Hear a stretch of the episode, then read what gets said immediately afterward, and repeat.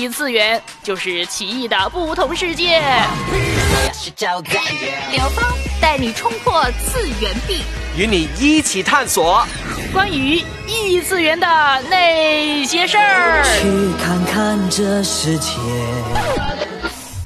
小炉子听说刘芳最近看了很多动画和美剧，他说自己很想要跟大家分享新鲜热辣的观后感。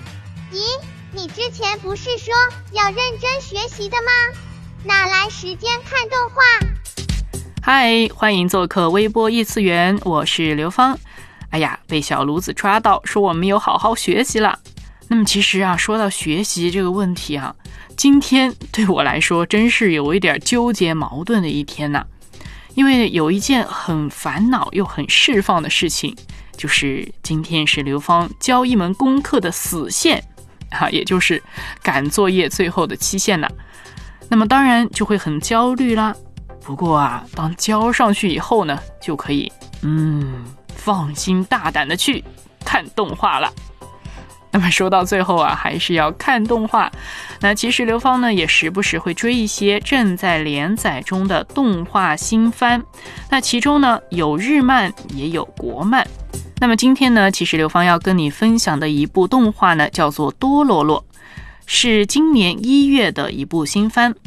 那么这部作品呢，原作是日本漫画之父手冢治虫。其实啊，这已经是从一九六七年到一九六九年之间在漫画书上连载，并且已经完结的作品了。那么其实呢，在一九六九年曾经也改编成了一次电视动画。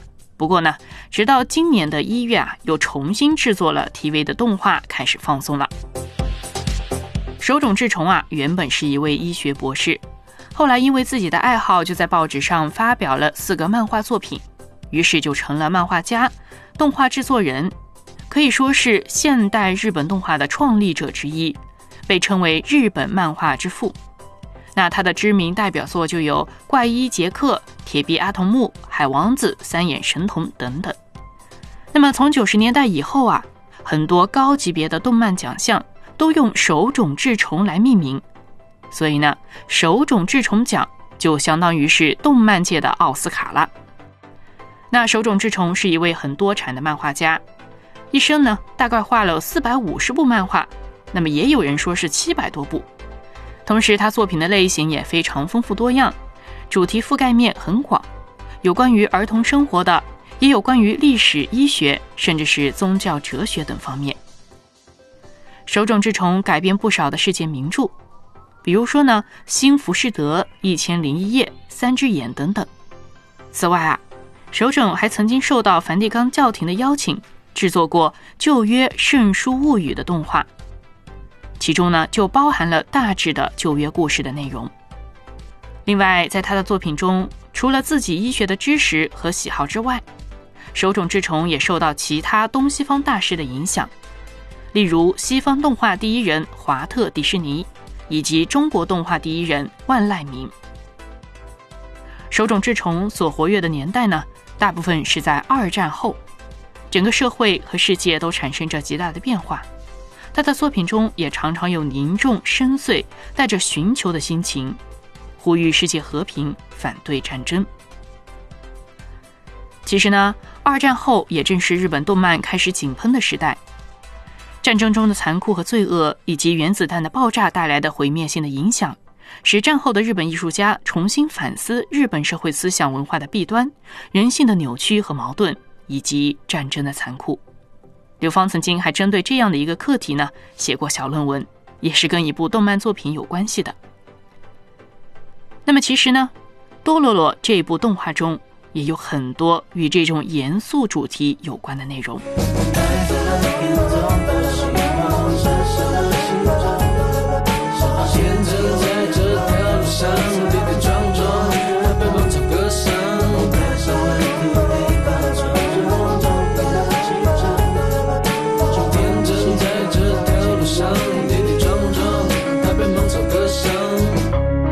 多罗罗的故事诉说一个战乱的时代，有一个叫做鹈鹕之国的地方，领主呢，因为想要摆脱国家穷困的状况，希望能够称霸于乱世，于是乎啊，这个领主就跟四十八个大魔鬼做交易，让这些魔鬼帮助他使国家富足、称霸江山。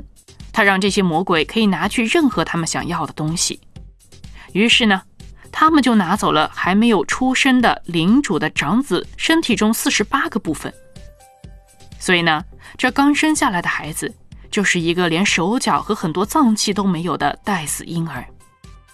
本身接生的产婆被命令要杀死这个婴儿，但是产婆觉得良心不忍，于是乎找了一个小竹筏，使这个婴儿飘走了。后来，这个被抛弃的婴儿被一个精通义肢制作的医生捡到，并救了他的性命，给他取名为百鬼丸。虽然没有五官和感觉，但是百鬼丸却有一种特殊的能力，可以看见灵魂的颜色和形状。医生在教百鬼丸练习武功的时候，偶然发现，通过斩杀这些魔鬼呢，百鬼丸就可以拿回自己身体的部分。所以，百鬼丸为了拿回自己身体的器官，就出发巡游各地讨伐这些魔鬼。途中，他遇到了在战争中失去父母的多罗罗，并且一起同行。随后呢，他们就展开了与妖怪战斗的冒险。这个故事中带有强烈的讽刺意味，例如“醍醐”这个词呢，本身是一个佛教用语，用来象征佛性。然而，在这个国家虚假的繁荣，却是建立在跟魔鬼的交易之上的。正如动画中一句对百鬼丸的台词所说：“这个国家化身修罗，不断啃食着你的身体。”当百鬼丸不断的讨伐魔鬼，一件一件的拿回自己身体的部分时，醍醐之国的虚假繁荣也在一步一步的崩塌瓦解。终于，百鬼丸在旅途之中来到了鹈鹕之国，见到了自己的父亲。而这个父亲非但对自己的儿子没有歉意，反而集结军队要杀死百鬼丸，来阻止他继续讨伐魔鬼，甚至还对百鬼丸说。你这个恶魔之子为什么还活着？现在，你才是威胁到这个国家人民性命最大的魔鬼。看到这里的时候，实在是心疼百鬼丸，更是心寒于这个父亲的自私和残忍。真正的恶魔啊，其实是在人的心里啊。冠冕堂皇的说是为了国家和子民。但实则是不愿意去面对自己的失败和国家即将来临的灭亡命运。即使百鬼丸最终没有活下来，但如果想要延续这个国家虚假的昌盛，那么魔鬼们也会继续不断的拿走更多的贡品。这样的啃食永远不会结束，这种虚假的美景也总有一天会崩塌。其实，在多洛洛这部动画当中啊，有很多值得人反思的地方。在看的过程中，也让刘芳想到一些圣经中的故事，就比如说献儿子这样的情节。那么，其实，在圣经中也不止出现过一次。比如说呢，以色列民族的祖先亚伯拉罕，但是呢，这跟百鬼丸的故事是有很大反差的。亚伯拉罕是一个对上帝有虔诚信心的人，上帝看中亚伯拉罕这一份坚定的信心，就跟他立下约定，许诺要赐给亚伯拉罕子孙，比如天上的星星一样繁盛，他也要成为国中的大国。但是呢，到亚伯拉罕九十九岁的时候，他妻子撒拉也九十岁了，他们都还没有自己的孩子。这样的年纪早就不可能生育了吧？但是上帝呢，就是成就了这一件不可能的事情。就在亚伯拉罕一百岁的时候啊，他的妻子撒拉就生下了应许之子，就取名以撒，也就是欢笑的意思。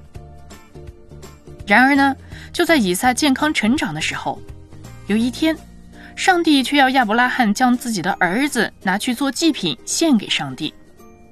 那么献燔祭。这个祭物的要求呢，原本是完好的羊羔。我想啊，亚伯拉罕那个时候心中应该是有一些难过，有些痛苦的。但是他相信上帝叫他这样做有他自己的原因。于是呢，亚伯拉罕顺服上帝的意思，他就选择带着儿子以撒上到山上去。他相信曾经跟他立下约定的这位神是一位守约，并且是使我欢笑的神。于是，当儿子以撒问起上山献祭的时候，为何不预备献祭的羊羔时，亚伯拉罕只是回答儿子一句话说：“神必自己预备做燔祭的羔羊。”后来呀，亚伯拉罕呢就在那个地方把柴摆好了，他就把自己的儿子捆绑了，放在那个坛上。这时候，亚伯拉罕伸手要拿刀杀他儿子以撒的时候，耶和华的使者马上从天上呼叫他说：“亚伯拉罕，住手！”那亚伯拉罕听到这个声音以后，这个天使就对他说：“你不可害这个以撒的命。我现在知道你是敬畏耶和华的，因为呢，你没有不将你的儿子留下不给我。”亚伯拉罕这时候就抬头。看见小树林里面刚好有一头公羊在那儿，于是啊，亚伯拉罕就把这一头羊拿来献做了燔祭。虽然多洛洛的故事和亚伯拉罕的故事呢，都是关于献儿子，但实际上是非常不同的。在多罗罗故事中，这个鹈鹕的领主啊，他就是为了自己能够掌控大局而不惜去牺牲他人。而亚伯拉罕呢，他是知道所有一切的权势都在神的手里，他也知道要把这个权柄交还给神，让神来掌权。就正如圣经里面说的，欲望和骄傲总是魔鬼控制人心的工具。魔鬼的试探总是在耳边低语说：“你若服服拜我，我就把万国与万国的荣华都赐给你。”然而，这只不过是魔鬼的把戏。他们所做的实际上是夺取，而非赐予。就像多洛洛故事中所描述的一样，他们以跟人做交易的方式，不断的夺取人宝贵的东西。而这些被魔鬼引诱而去的人，就被这欲望和骄傲的线拴着，成为了魔鬼的提线木偶。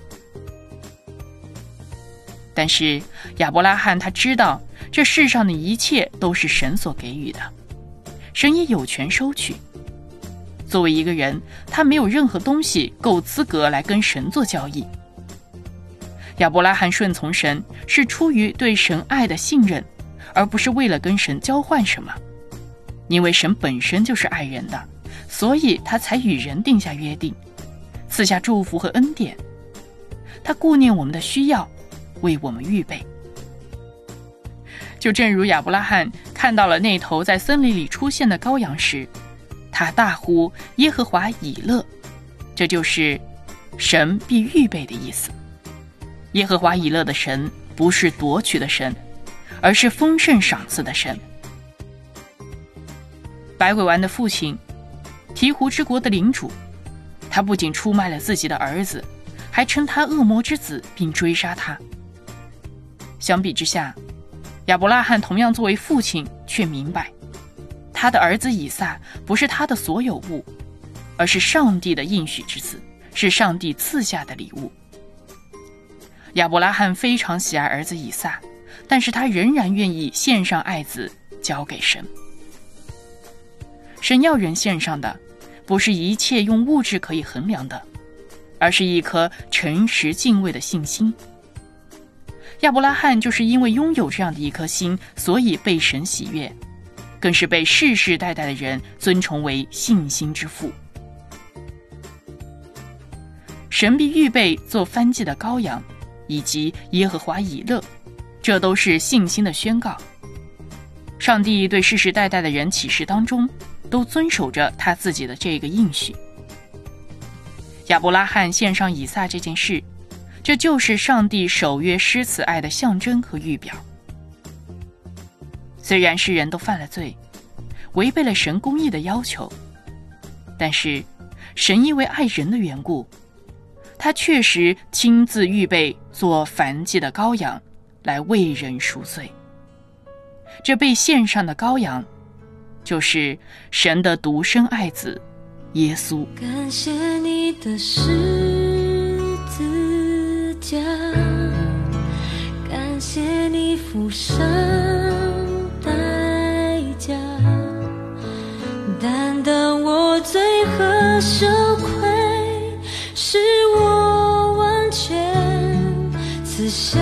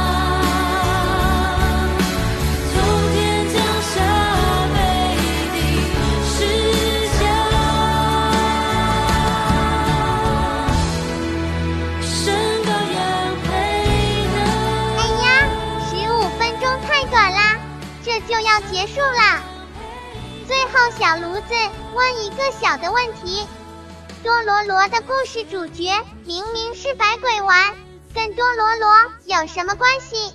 这是一个好问题，因为百鬼丸在知道自己被家人背叛、被世界遗弃之后啊，他是感到心痛和迷失，差一点就沦为了一个杀戮机器。而正是因为他遇到了多罗罗，有他的陪伴和爱，百鬼丸才不至于失去人性而堕落成魔啊。所以，多洛洛陪伴百鬼丸所走的，也正是一段救赎之旅。好啦，那么下回微波异次元再见啦！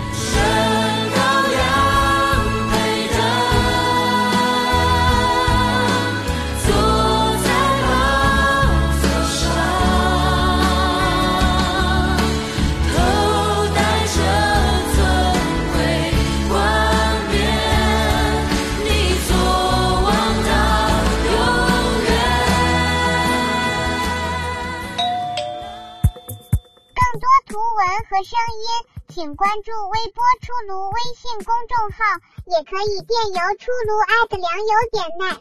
小炉子在这里等着你。